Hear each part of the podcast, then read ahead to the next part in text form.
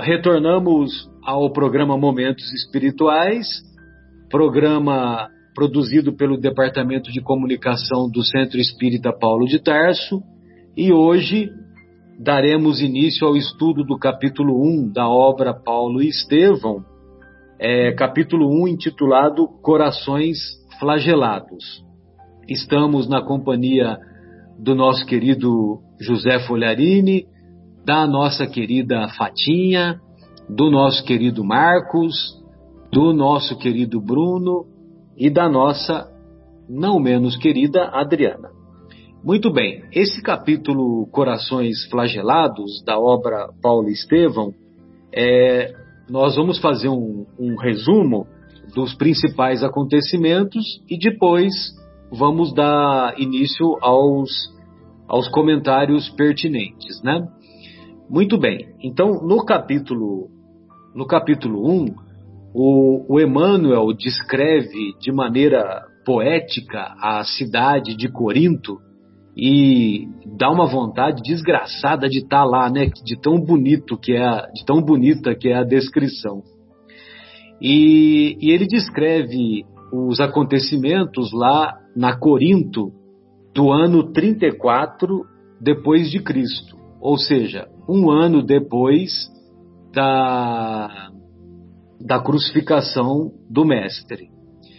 E, e aí ele, ele diz que, que havia tido uma revolta dos escravos lá na cidade de Corinto e o, as autoridades romanas enviaram um, uma autoridade é, um representante do governo chamado Licínio Minúcio.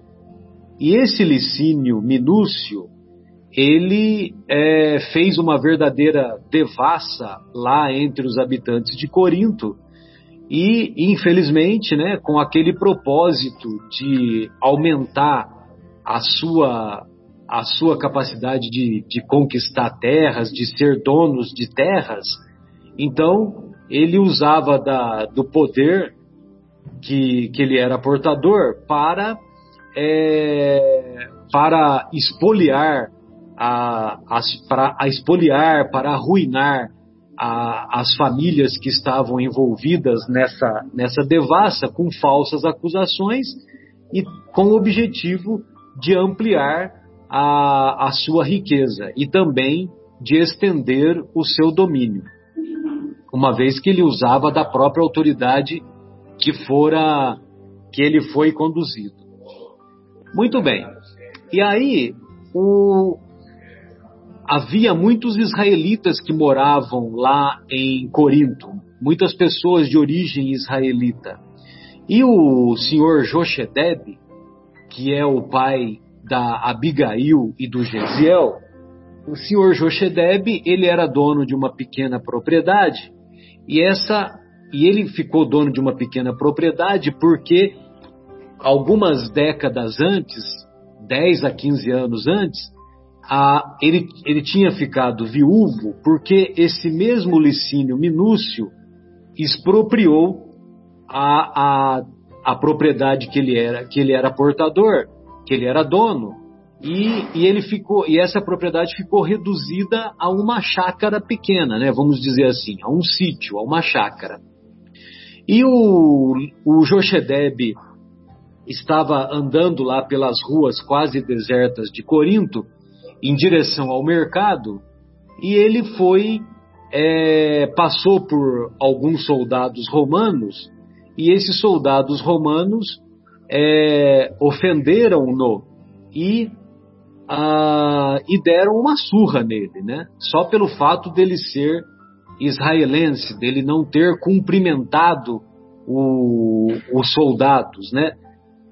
Os soldados romanos. Aí ele vai lá no mercado e lá no mercado, num determinado momento, um representante da autoridade da autoridade romana abre um pergaminho e diz que aquelas pessoas que se sentissem injustiçadas, aquelas pessoas que julgaram é, que os seus bens foram equivocadamente é, retirados, que no dia seguinte, ao meio-dia, que procurassem a sede, a sede lá do governo romano, lá na cidade de Corinto, para fazer a reclamação, que, o seu, que as suas reclamações seriam atendidas. Muito bem.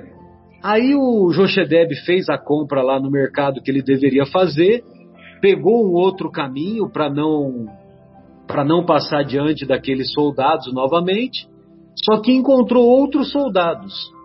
E aí, temendo, temendo ele, é, temendo ser ser novamente é, vítima do abuso dos soldados, ele, ao contrário da, da primeira vez, ele resolveu cumprimentar os soldados, os soldados romanos. E, como ele cumprimentou, os soldados acharam que ele foi insolente. E aí deram uma sova nele de novo. Muito bem. Chegando lá em casa, ele recebeu, ele contou o ocorrido lá para o Gesiel e para Abigail, e ambos é, ambos ficaram tristes com o ocorrido, mas é, acolheram, abraçaram o pai, né? E cercaram o pai de carinho. Muito bem. No dia seguinte, ah, sim, e o que é mais importante, né? O, o, o Joshedeb, o, o Joshedeb, ele estava é, decidido a ir lá na, na sede do governo de Roma para conversar com, com a autoridade lá, o Licínio Minúcio, expor o seu problema e reaver a propriedade, que ele tinha o sonho de reaver a propriedade, né? Imagine, né, o governo romano que mandava prender, mandava soltar, faz, cometia as maiores injustiças. É, o mais provável é que não iria que não iria re, é, não iria devolver parte da propriedade de, de maneira nenhuma, né? Mas ele ficou iludido e ele se dispôs a participar lá do nessa nessa audiência lá com o Licínio Minúcio no dia seguinte. Só que o Gesiel não concordou com isso. E ele pediu para o pai consultar as escrituras. E quando consultou as escrituras, caiu lá na, no trecho de Provérbios, capítulo 3, versículo 11, meu filho, não desprezes a disciplina de Iavé, nem te canses com a sua exortação, porque Iavé repreende os que ele ama, como um pai repreende ao filho que preza. Então, eu li o trecho aqui da, que, que eu tirei da a Bíblia de Jerusalém. Então, mas o sentido é o mesmo do que está no livro. Aí então o, o Jochedeb até ficou espantado, né? Poxa vida, nessa né? consulta, essa consulta tá me, me, me dizendo para não para não ir, né? Para não conversar lá com autoridade romana. Mas mesmo assim, ele envolvido com aquela injustiça que ele tinha sido vítima de alguns anos atrás, que culminou inclusive com a com o passamento da sua esposa, ele resolveu ir. Aí foi lá na, na, na audiência e quando chegou a vez dele, para surpresa de ninguém, evidentemente, né, para surpresa de ninguém, aquela autoridade romana, o senhor Licínio Minúcio, é, que mais não desejava do que ficar com o restante da propriedade dele, é, evidentemente que confiscou o restante da propriedade e deu três dias de prazo para ele sair da propriedade. Logicamente que ele ficou, o Joshedeb ficou, ficou chateado, ficou amargurado, ficou revoltado, tentou é, argumentar com o Licínio Minúcio, Minúcio e o que ele conseguiu foi ganhar dez bastonadas nas costas, né? Imaginem, né? Ele já velho, já com idade avançada, já tinha levado uma sova na ida e na volta do mercado no dia anterior e ainda levou mais dez bastonadas de maneira covarde é, aplicadas a mando do Licínio Minúcio. Bem, revoltado e amargurado, ele chega, quando ele estava chegando na propriedade, ele resolveu se vingar. E ele resolveu se vingar ateando fogo na propriedade vizinha que ele sabia que pertencia ao próprio Licínio Minúcio. E ateando fogo, o fogo se espalhou de maneira muito intensa e destruiu grande parte da propriedade lá do Licínio Minúcio. E, é, inclusive, o próprio Gesiel se esforçou ajudo, pra, ajudando os servos do Licínio Minúcio para impedir que o, que o incêndio tomasse proporções ainda piores. Muito bem, aí o que aconteceu? É, foi descoberto que o, que o pai havia ateado fogo e à noite os soldados do Império Romano foram até a casa onde Gesiel, Abigail e, e Gesiel, a Gesiel, Abigail e o Joshedeb moravam e eles foram presos, né? Então, os principais acontecimentos são esses, né? É, e aí, então, o nosso querido Emmanuel, ele faz alguns comentários aqui que são, que a mim são muito, muito emocionantes, né? Então, ele descreve logo no primeiro parágrafo que a manhã se enfeitava de muita alegria e de sol, mas as ruas centrais de Corinto estavam desertas. Ou seja, estavam desertas por causa da, da ação da autoridade romana. E, e aí ele diz né, que no ar brincavam as mesmas brisas perfumadas que sopravam de longe. Entretanto, não se observava na fisionomia suntuosa das vias públicas o sorriso de suas crianças despreocupadas, nem o movimento habitual das liteiras de luxo em seu giro costumeiro. É evidente que eu não vou ler to, todo o capítulo, né? Mas o objetivo é, é fazer o comentário, né? E então, quando ele diz na fisionomia suntuosa das vias públicas, olha só que interessante. É, pesquisadores de arqueologia bíblica, ao, ao cavar, é, ao cavar a Corinto antiga, descobriram que as ruas centrais de Corinto eram de mármore. As ruas centrais da Corinto antiga eram de mármore. Então, quando Emmanuel escreve que na fisionomia suntuosa das vias públicas, ele está dando uma informação. E essa informação ela foi comprovada 40 anos depois, porque esses arqueólogos, no final dos anos 60, começo dos, dos anos 70, é que descobriram que as ruas centrais de Corinto eram de mármore. Então vejam você como que essa obra ela tem esse caráter não somente de, de trazer é, de, nos de nos incentivar a, a, a, a, a buscarmos as virtudes morais, né, a buscarmos a prática das virtudes morais, pelo exemplo das personagens, como também nos dá informações que a ciência vai comprovar 30, 40 anos depois que o livro foi escrito. Ou seja, é a prova intelectual da imortalidade da alma, através da mediunidade de uma pessoa que estudou até o terceiro, ao terceiro ano de grupo lá no interior de Minas, que dá uma informação que é comprovada, que a ciência vai comprovar anos depois.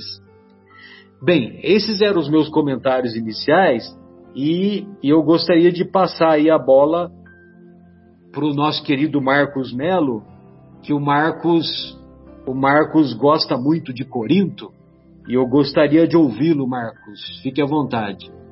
Cadê você, é, Marcos? É, Agora tô sim. Estou aqui.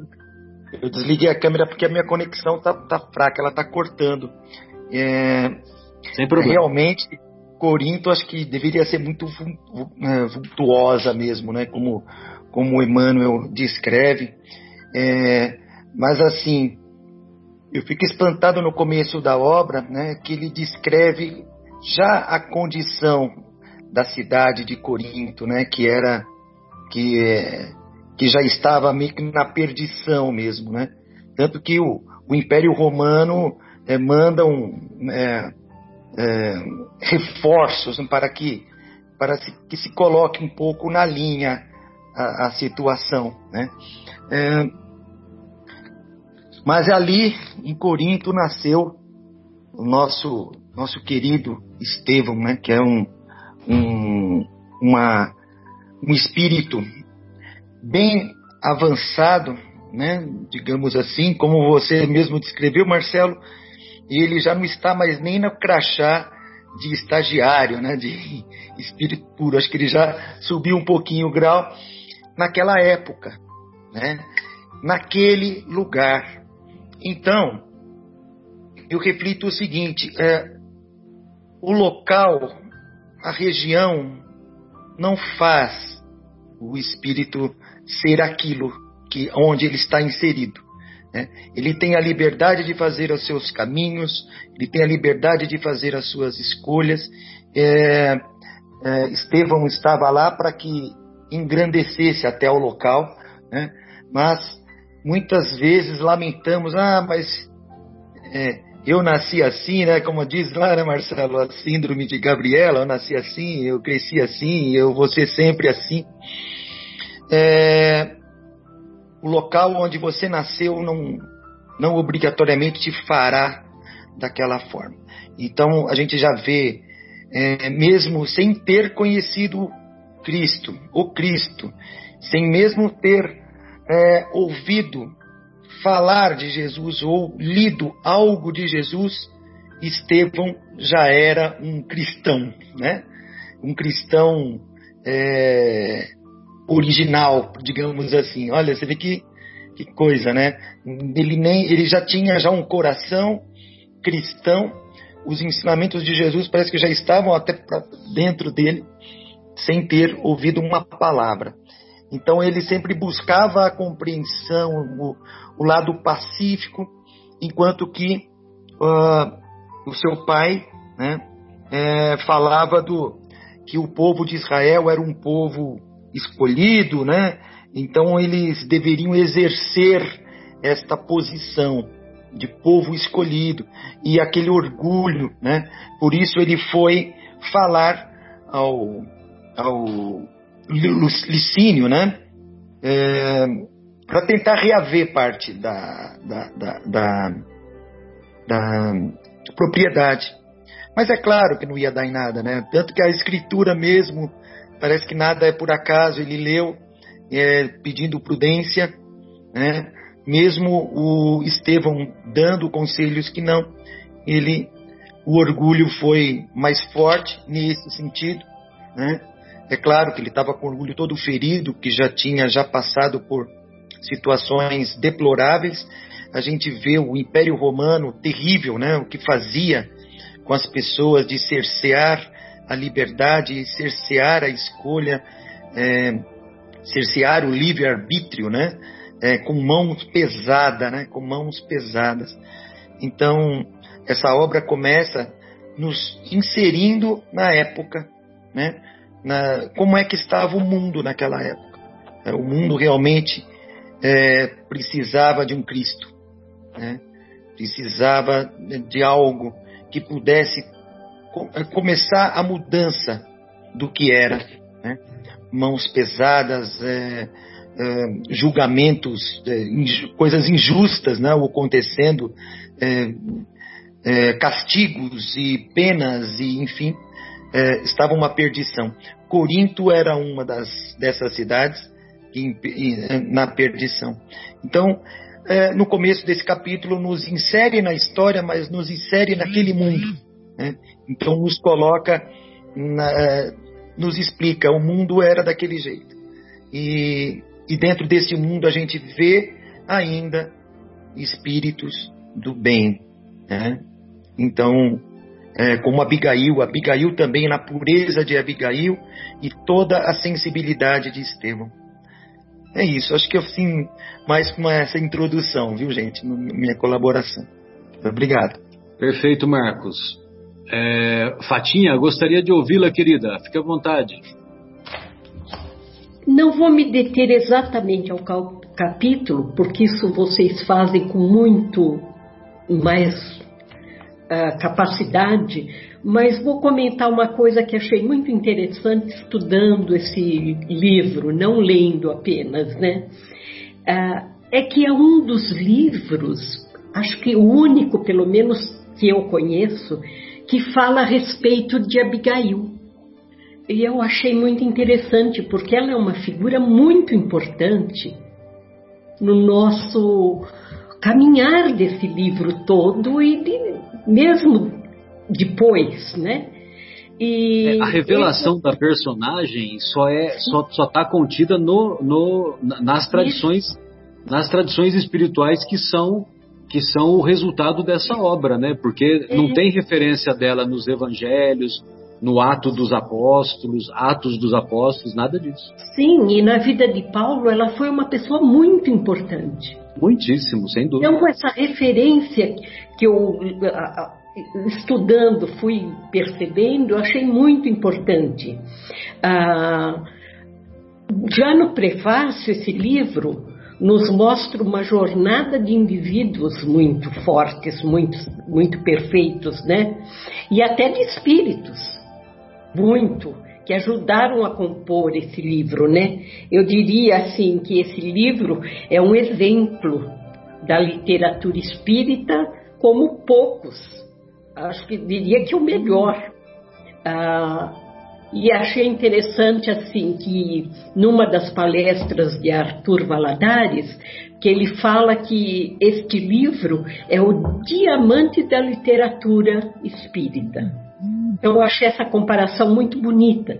Paulo Estevão é uma inspiração para mim uh, de emoção, de livro. Ele me estimulou a ler muitos outros e de vez em quando eu gosto de pegar e ler ainda alguns trechos, então assim, é um livro que não dá para ler uma vez e esquecê-lo, é um livro para se ter em casa e de vez em quando ler novamente, porque cada leitura é um aprendizado novo. Então, acho que nós estamos num caminho muito maravilhoso estudando esse livro agora. Então, mais do que comentar sobre esse capítulo, eu que precisava dizer isso. Tá ótimo.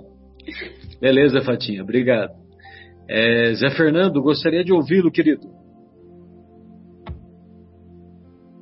Bem, Marcelo, é, algumas considerações rápidas. Primeiro, apesar da suntuosidade da cidade, o que ninguém questiona, porque isso foi provado, como você já disse, até por arqueólogos, nem toda cidade era daquela forma, não é?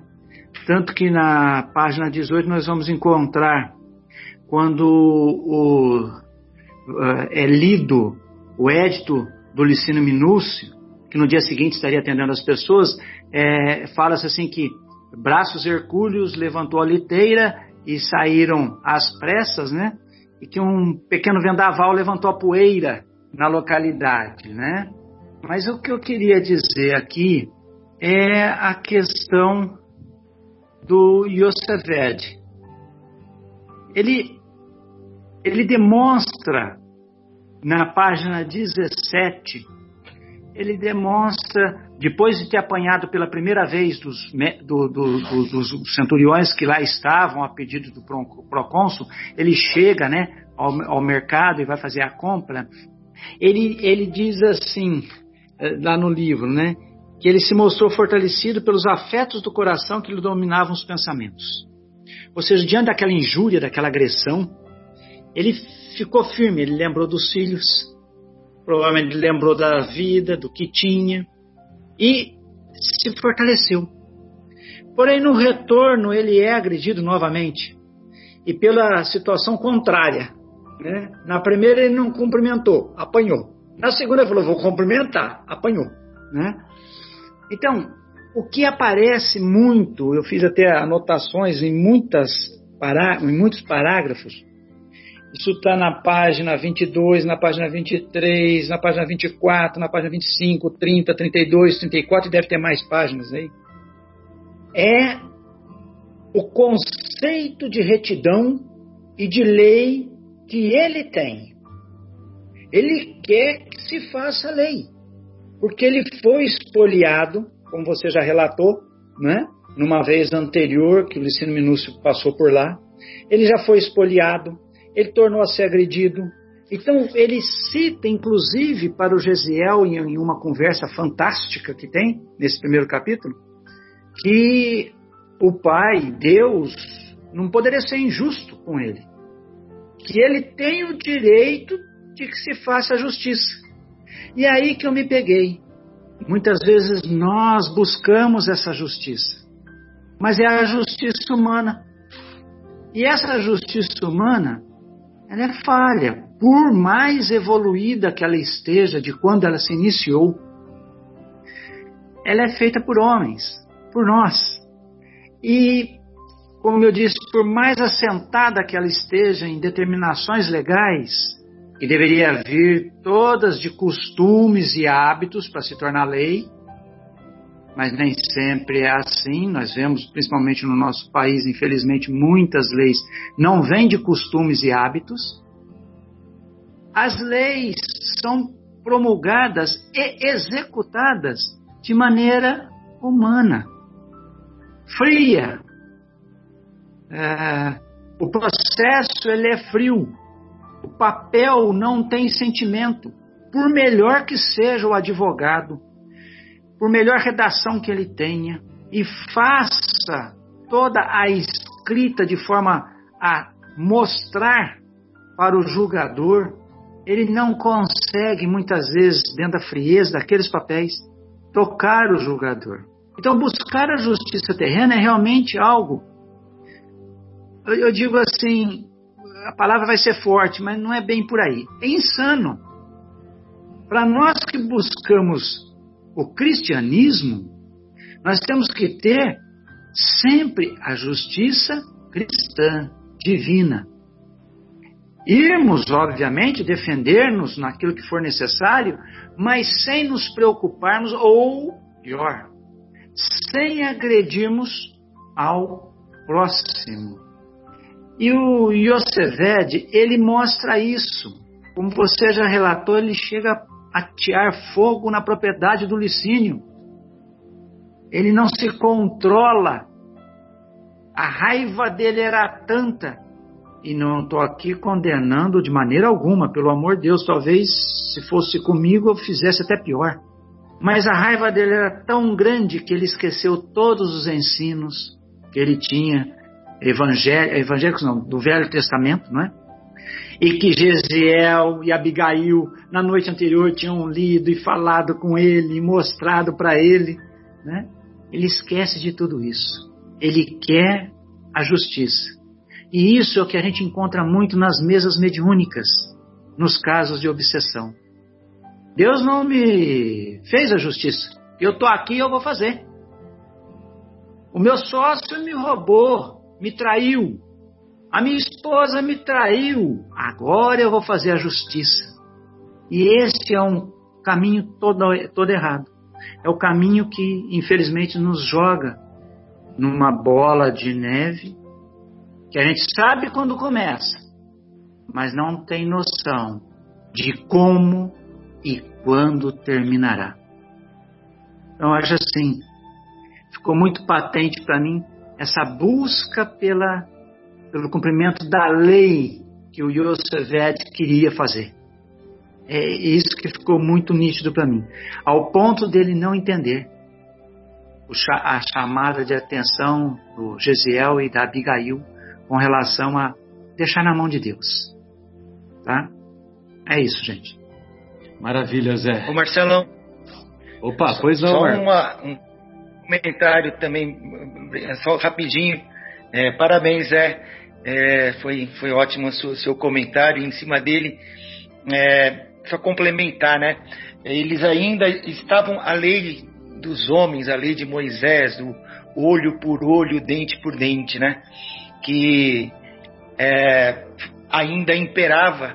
E aí a participação, a, a importante contribuição do Paulo que levou a nova lei do Cristo, a este povo que não conhecia. E é, esses mesmo que seguiam a lei de Moisés, que era o olho por olho, dente por dente, né? Então, nós vamos ver aí para frente, claro, a contribuição que Paulo levou à nova lei, né? A essa que Jesus fala, eu não vim para modificar a, a, a, parte dos dez mandamentos, mas veio para dar o, o, o, o cumprimento e, e, e, mostrar a lei dele, né? É, não fazer ao próximo é, o, o, que não queres que, queres que faça contigo, amai os vossos inimigos, amai aos próximos como eu vos amei, é, como já tem, então, temos bem falado, né? Mas a gente percebe aí, né, o, Yose, o Yoshebed, que a lei dele ainda é o olho por olho, dente por dente, e o Estevão não tinha isso mesmo sendo um, um, seguindo as escrituras antigas, ele já dentro do coração ele já estava com o cristianismo. Mas uh, a grande parte, a grande maioria não, não ainda não tinha uh, acessado os ensinamentos do Cristo. Infelizmente, né? É isso, desculpe. Muito Perfeito. obrigado. Imagina, que isso. Bruno, Adriana, gostaria de ouvi-los. Fiquem à vontade. Ô, Marcela, eu, eu acredito que é, aquilo que tem nesse capítulo de mais importante, né, principalmente para nós espíritas, que naquela época não era tão claro assim, mas que hoje, com, com todos os ensinamentos e com toda, com toda a clareza que a doutrina vem uh, em direção a nós, é, a gente não pode deixar de, de citar, né? Ah, quando o, quando o Gesiel, né, é, é, sugere ao pai que, que confie nas escrituras, né, que confie nas escrituras, vamos ler, né, aquilo que a escritura, é, aquilo que nós vamos ser intuídos, né, aquilo que os bons espíritos vão nos trazer, que devemos é, interpretar como aconselhamentos, né?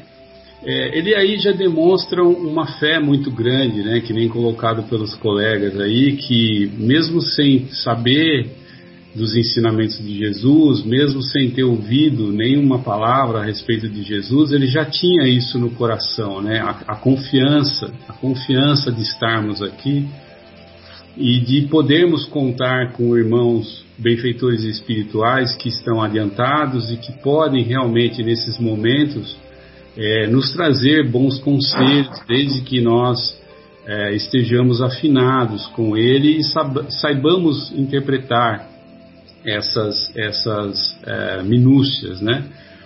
E na, na, na, parte que você leu aí, que você tirou do, do, do livro direto, né, do, do, dos provérbios, eu só gostaria de, de voltar aqui àquilo que tem no livro, que fala assim, ó, filho meu, não rejeites o corretivo do Senhor, nem te enojes de sua repreensão, porque Deus repreende aquele a quem ama, assim como o pai ao filho a quem quer bem.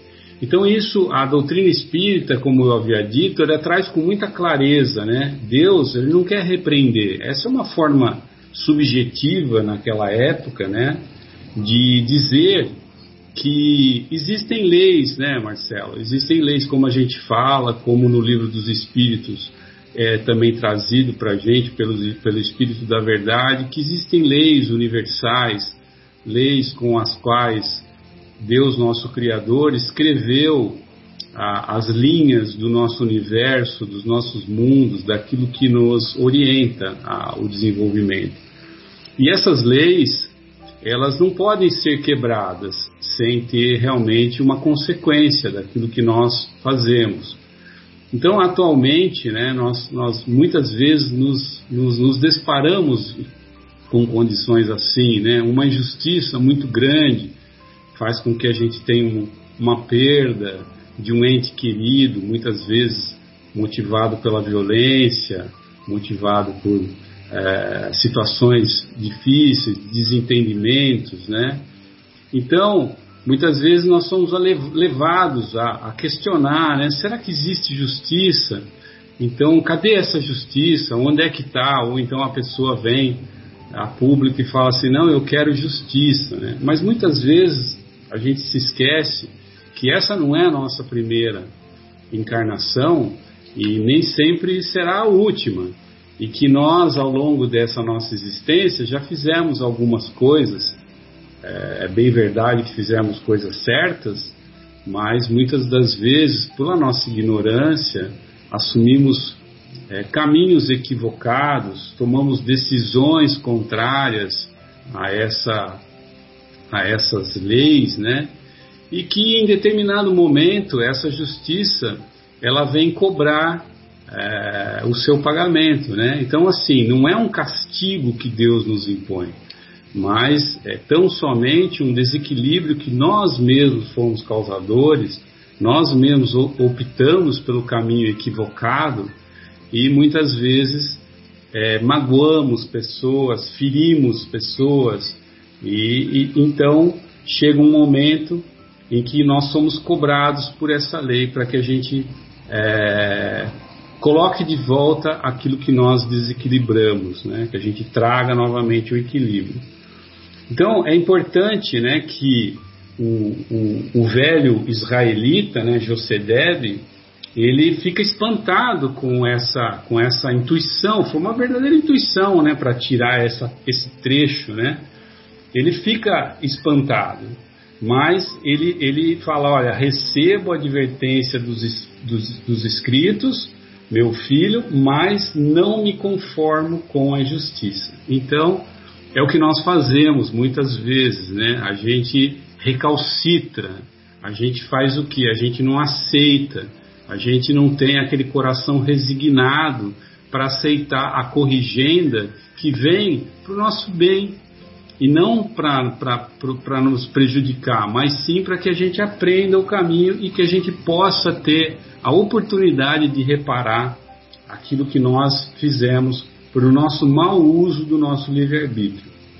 E veja só que o rapaz, né, é, Gesiel, ele respira profundamente resignado e diz que Deus nos proteja, porque ele sabia no íntimo dele, né, que diante de tamanha é, tamanha situação que deveria ser é, uma, uma cobrança da lei de causa e efeito, ou uma cobrança da lei de amor, ou de alguma lei divina universal que estava batendo a porta né, do velho Josedeb e que ele não, não teve resignação para seguir esse caminho. Então eu acho que isso é o, é o, o que mais importante nós temos nesse capítulo a salientar.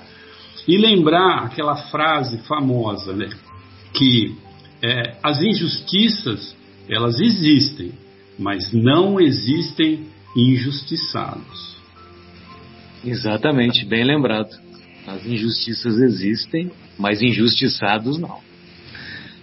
Muito bom. Adriana, gostaria de ouvi-la. Fica à vontade, querido. Ah, eu só, só queria pegar o gancho aqui que o Bruno falou, né? Que muitas vezes a gente não aceita, né? Aquilo que acontece com a gente. A gente tem uh, um sentimento de revolta, de vingança, né? E se acha realmente o injustiçado. Mas aqui, continuando a, a, leitura desse primeiro capítulo, tem uma parte que o, o é Jokedeb, que é o nome? Josedeb. Eu nunca consigo falar esse nome direito, só vocês. É, tem uma parte que quando ele vê que aí sim ele viu o perigo que ele estava, aquilo que iria acontecer com ele pela ação que ele tomou, ele fala: agora eu, eu, eu nunca mais vou reclamar de nada então, muitas vezes a gente faz exatamente a mesma coisa. Depois que a gente fala, depois que a gente ofende, depois que a gente toma uma atitude impensada, é, na hora que você vê aquele, a, aquilo que saiu de dentro de você tão ruim, aquilo que causou, muitas vezes a gente se arrepende, mas aí já está feito. E, e, muitas vezes não, adianta, não basta, porque a outra pessoa do outro lado também é um, é um ser que também tem as suas dificuldades e pode ser que ele não entenda muitas vezes o seu pedido de perdão, pode ser que ele não entenda é, a sua revolta e aí vai ter uma reação. Então, realmente, a lei da ação e reação, muitas vezes, quando a gente comete uma atitude uh, que é ruim para a gente, né, primeiramente, e que causa mal para o outro, a gente tem a, a, a, tem ação e vai ter, obviamente, uma reação. Então, eu acho que é extremamente importante já, eu acho que também tem essa essa mensagem ali para a gente realmente tomar muito cuidado com aquilo que a gente faz, porque o que o outro faz é responsabilidade dele, mas aquilo que nós fazemos, a responsabilidade é só nossa. Por mais que o outro provoque, por mais que o outro instigue, por mais que tudo ao redor, a sua ação vai ser sempre a sua responsabilidade e uma coisa que você está fazendo porque você que é né, o livre-arbítrio está aí para isso. Então, que a gente consiga usar com sabedoria, né? É sem isso. dúvida, sem dúvida, sem dúvida. É, e depois outra, né? A gente tem que considerar que se nós, como o Zé Fernando tinha lembrado, tinha comentado, é, porque uma coisa é nós analisarmos o, os acontecimentos de, do ângulo que nós estamos, né? Olhando de cima, sabendo tudo aquilo que, que qual foi a trajetória e tudo mais. Agora, é, eu estou dizendo isso porque parece que, é, parece que o Joshedeb, que ele é o vilão da história, né? Que ele não precisava ter feito tudo aquilo e tal. Mas se nós nos colocássemos na posição dele, com os conceitos que ele tinha, com o nível de evolução que ele tinha, com a, aquilo que ele já tinha vivenciado, que ele havia ficado viúvo e havia perdido uma extensa é, parte do patrimônio que ele possuía, né? Então, é, para nós é fácil a gente falar, né? Pô, ele não devia ter feito isso, ele devia ter seguido o conselho da, do Gesiel, da Abigail, né? Mas se nós estivéssemos na pele dele, ah, é como o Zé Fernando lembrou, né? Talvez nós fizéssemos até pior, né? Ah, eu, eu, eu com certeza faria. é, é, bem difícil. E outra coisa também, agora. Se hoje nós faríamos, né? Imagine lá, né? Dois mil anos atrás. Nem, nem, não quero nem pensar. É. É, outra coisa também que eu achei interessante foi o, o pai querer ouvir o, o filho, né? Os filhos. Sim isso daí muito bonito também, né? Que eles foram juntos em família é, ver o que dizia, né? O, o, o Velho Testamento. Então eu achei, achei bonito isso, é. é. E era, e era um hábito que eles tinham, né? Que o Emmanuel ele, ele descreve, né? Que o, as famílias de origem israelita tinha esse hábito de consultar as escrituras quando estavam diante de, de de desafios semelhantes, né? O, outra coisa também que a gente pode é, lembrar né, nesse capítulo, essa reflexão que eu fiz a respeito da, do acerto né, que nós temos que ter com a lei, é, também é um comentário do Emmanuel, né, que diz que quando a lei da causa e do efeito ela vem cobrar uma sentença, né, se ela encontra o devedor envolvido no bom caminho e no bom trabalho, e desenvolvendo o bem, ele diz que a lei manda cancelar, né? não cancelar, mas manda impedir a sua atuação. Atuação mais grave, né? Exatamente, por, por, por, por prazo indeterminado. Né? Então, quer dizer, é bom a gente saber que por mais que a gente tenha cometido coisas erradas contra a lei lá atrás, por mais que nós temos motivos a espiar, se nós estiver, estivermos no caminho do bem, quando a lei nos encontrar e querer retribuição daquilo que fizemos de forma equivocada, se nós estivermos envolvidos no caminho do bem e da bondade, da fraternidade e da caridade para com os irmãos, a gente vai é, ter o nosso julgamento é, suspenso por tempo indeterminado. Então, isso também traz um alento para a gente, para que a gente é, saiba que também não é só pela dor, existe o outro caminho também, né, o do amor. São as atenuantes, né? São as manifestações da misericórdia de Deus, né? Pois não, Marcos? É. O Marcelo, não, eu queria só é, fazer também um breve comentário dos personagens que nós estamos é, vivendo nesse capítulo. Nós nós somos o Joshedeb, com certeza, né? Que eu acho que nós nos identificamos muito mais com ele do que os demais. Não somos os romanos impiedosos, mas também não somos o, o Gesiel, né? Não somos o Gesiel e nem a Abigail. Mas assim, nós, nós vivemos nos tempos de hoje atrás da nossa justiça. Nós também não deixamos as coisas para trás, achamos, ah, isso é injusto, né? nós reclamamos, né? E não, não vemos pela justiça divina.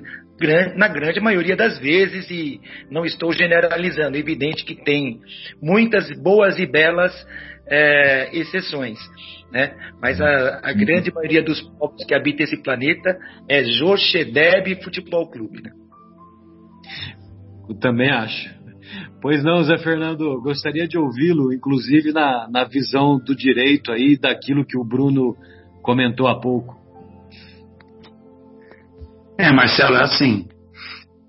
Eu compreendo que lá eles estavam sob a lei de Moisés. O, o meu comentário foi em cima daquela colocação da, da, da, da frase que está na página 17. Depois dele ter sofrido o primeiro vilipêndio, de ter apanhado, ele se acalmou justamente pela lembrança da, a, do, do, afeto que ele mantinha né, com relação a, a dos filhos dele. É, é, ficou claro para mim nesse primeiro capítulo que ele, eles viviam dentro das normas legais do Velho Testamento e se esforçavam, aliás, Yosefed fala, uh, fala muito isso. Ele, ele queria a justiça, né? aquela justiça. Então, eles viviam dentro desse conceito e buscavam, ele, Yosefed, ouvir sempre os filhos com bem colocado agora. Então, nota que era uma família unida, através, penso eu, da dor sofrida já, né, com a perda da esposa e mãe, com a perda da propriedade de forma injusta, né, eles se fortaleceram. Né? Mas o fortalecimento dele é aquilo que eu tentei comentar. Talvez é o mesmo fortalecimento que tenhamos hoje. Diante de uma pedrada, a gente já quer pegar um caminhão de pedra e jogar em cima do outro.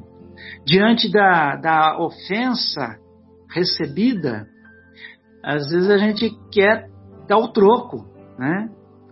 E, e apesar do, do Gesiel e da Abigail terem tentado fortalecê-lo quando ele retornou ao lar ensanguentado, dorido, né?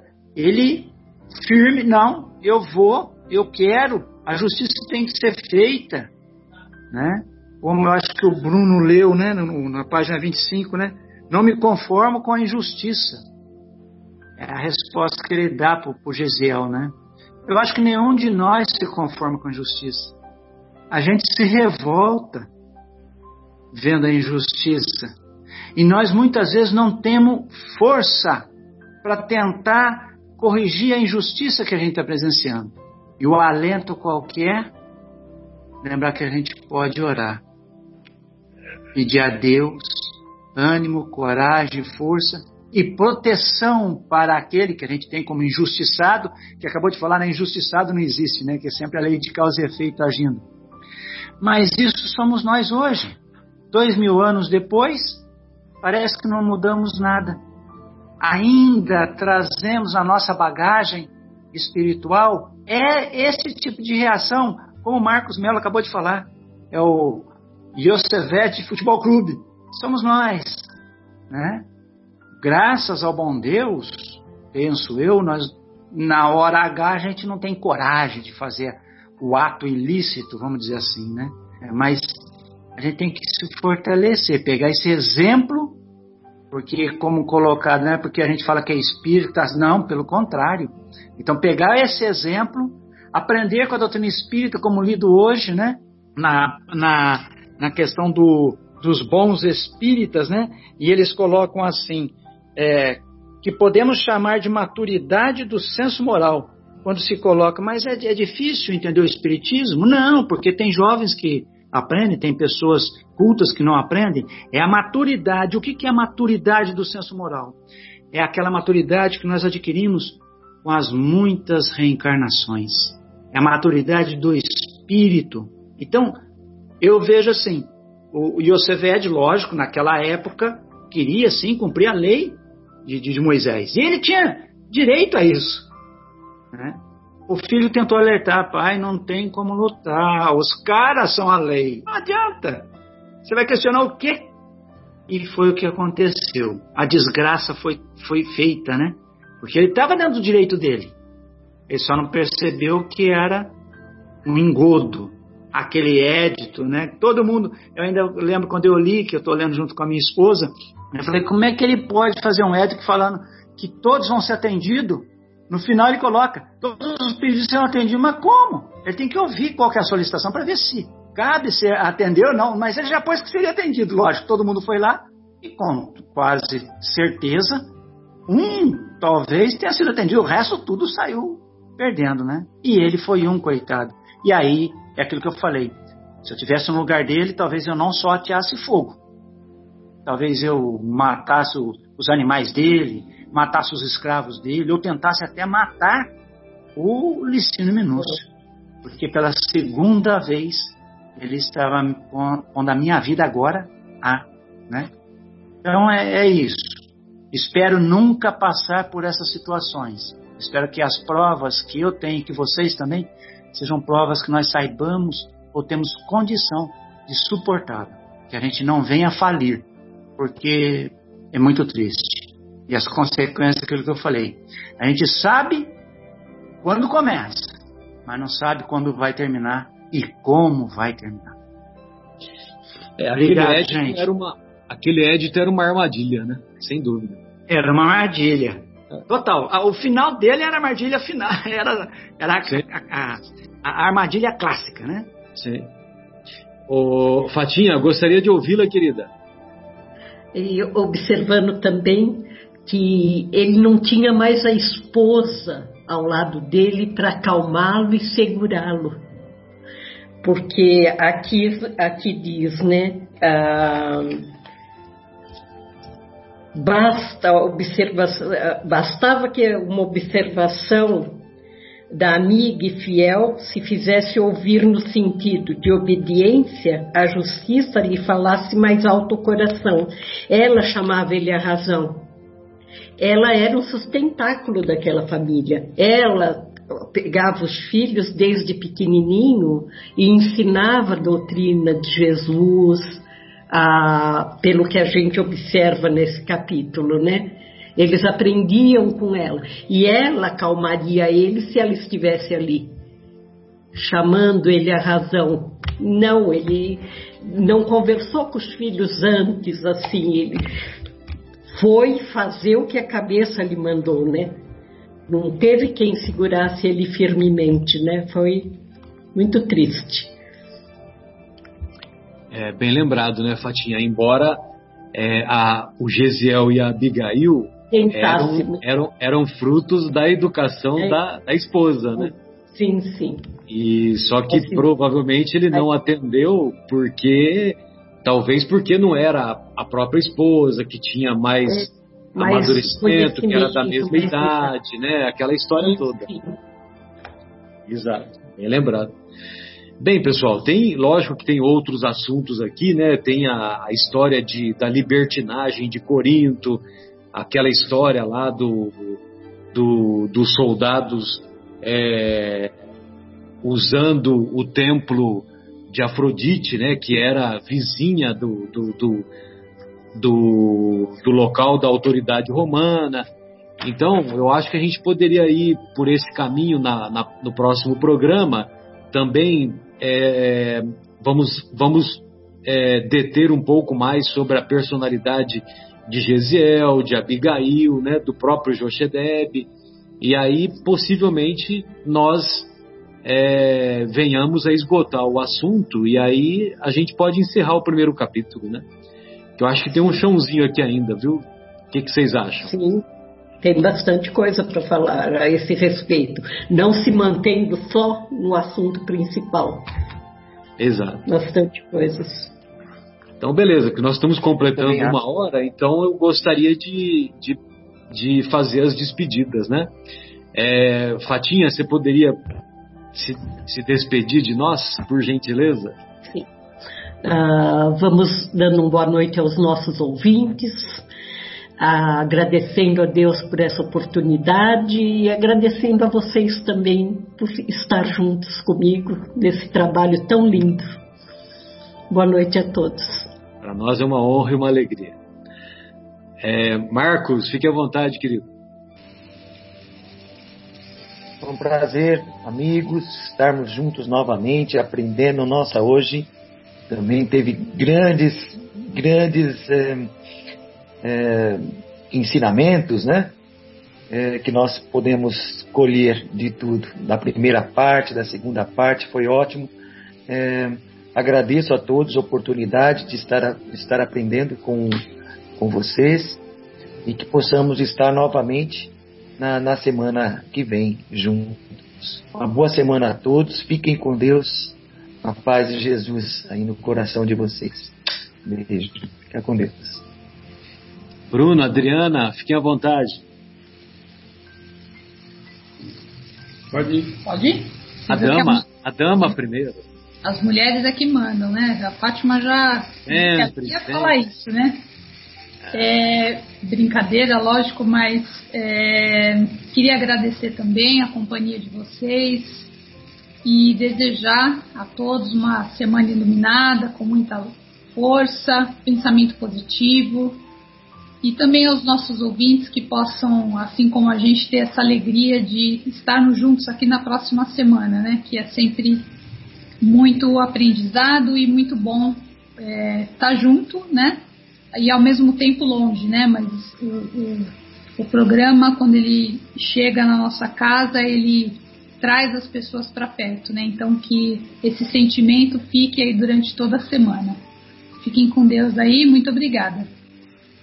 Eu também gostaria de agradecer a oportunidade e a, sempre a esperança né, de nós é, refletirmos a respeito dos ensinamentos que são é, levantados aqui, né, nesses nossos programas, para que a gente possa refletir a respeito e, e, e realmente decidir, né, por esses caminhos, para que a gente realmente possa é, ter o alento que a doutrina espírita veio nos trazer e ensinar e transformar né, as nossas atitudes como sempre baseadas nesses ensinamentos do Cristo, né? na, na caridade, na benevolência, na paciência, na resignação, né? É, porque é tudo para o nosso bem, né? Tudo para que a gente nos melhore é, moralmente e para que a gente tenha um crescimento espiritual, né? Então é, fica aí esse desejo que tenhamos uma semana muito iluminada, bastante positiva, com bastante trabalho e pensamento positivo. Muita paz a todos e obrigado. Zé, fique à vontade, querido. É, agradecer mais uma vez a todos vocês pela paciência, aos ouvintes, obviamente, e dizer que foi um momento de alegria cristã. Mais um, né? como tem sido semanalmente. Que eu possa continuar a estar junto de vocês para aprender com vocês e, quem sabe, até dar uma cotinha pequena aí né, do que eu possa estar sabendo. Muito obrigado mesmo de coração a todos vocês pela paciência com que estão tendo comigo e a todos os ouvintes também. abração, uma boa semana a todos. Bem, da minha parte eu desejo que, que vocês e os estimados ouvintes sintam o que eu sinto quando nós estamos juntos fazendo essas reflexões porque eu posso dizer que com segurança que é que são as minhas três horas melhores da semana.